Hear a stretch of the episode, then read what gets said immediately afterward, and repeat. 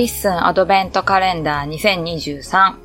12月22日担当のメチコです。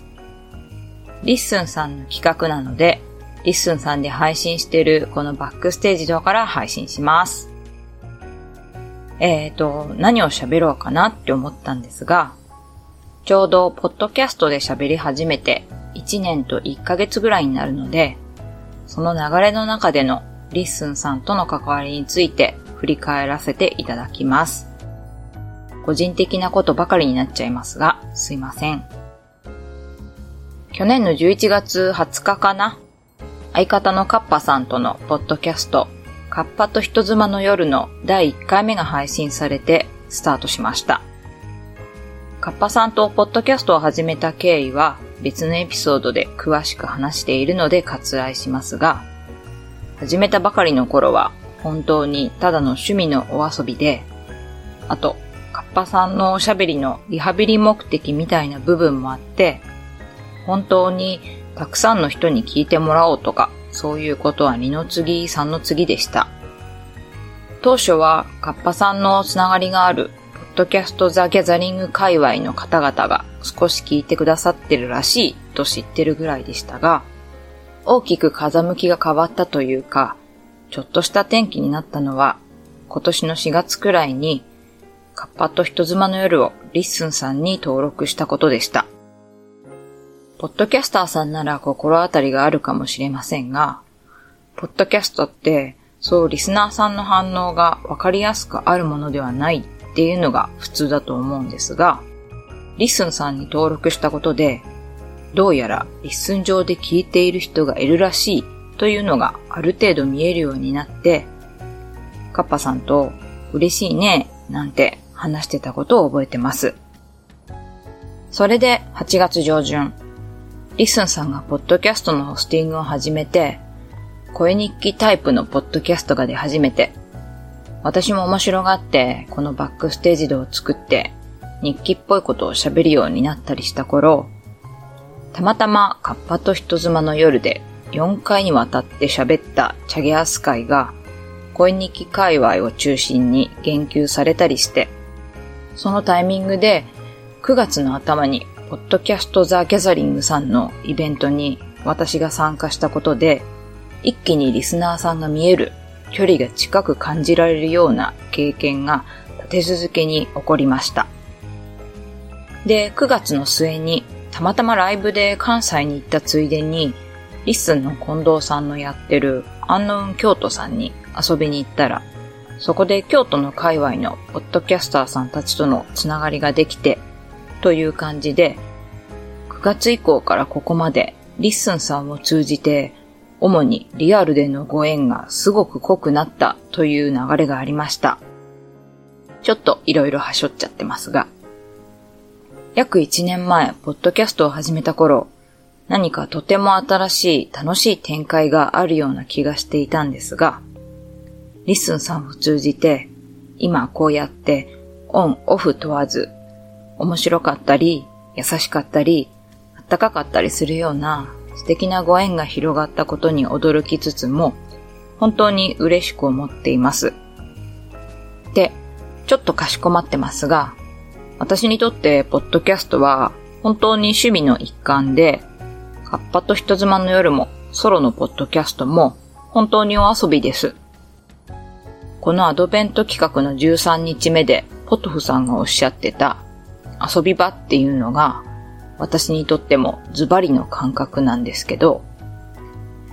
で、いろいろな活動をする中で、やっぱり自分の軸はカッパさんとのカッパと人妻っていう意識は変わらなくて、カッパと人妻は特に LISTEN さんのコミュニティの中で楽しんでもらえるようになってから、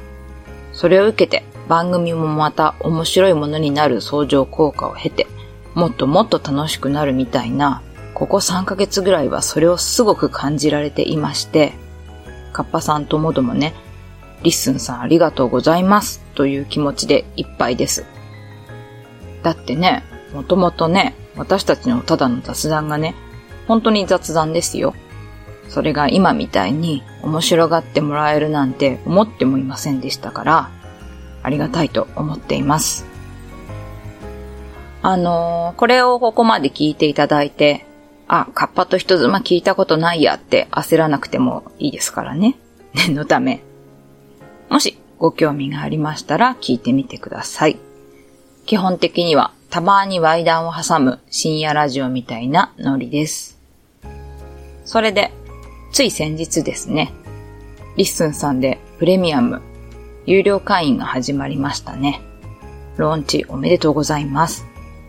私は早速月額2000円のゴールド会員になったんですが、あの、ゴールド会員の機能を使って現時点で何かしたいとかではなく、今は本当にお布施の気持ちです。先にお話しさせていただいた通り、特にこの半年くらいかな、カッパと人妻の夜の人妻として、そして私個人として、LISTEN さんでいただいた楽しさやご縁はとっても大きいものでした。これって私だけではなくて、 LISTEN のユーザーさんの誰にとっても、それぞれに何か価値や意味を持つような、そういった可能性があるプラットフォームだと思っています。なので、私はそんな LISTEN さんをシンプルに推してるんで、せめてサーバー代の足しにでもなってくれればいいなってことで、月に2000円払うことにしました。サーバー代、今はかかってないの知ってますけど、はい。2000円ね、安くはないですよね。別に金持ちでもないですし。でも、タバコ4箱買えば2000円超えるし、私が普段使ってる香水、普通に5、6万とかしますから、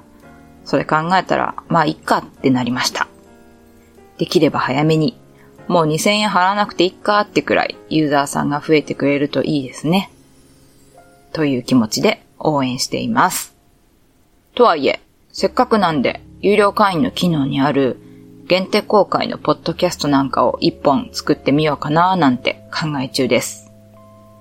ただ、今、限定公開のポッドキャストって表に出てこないんで、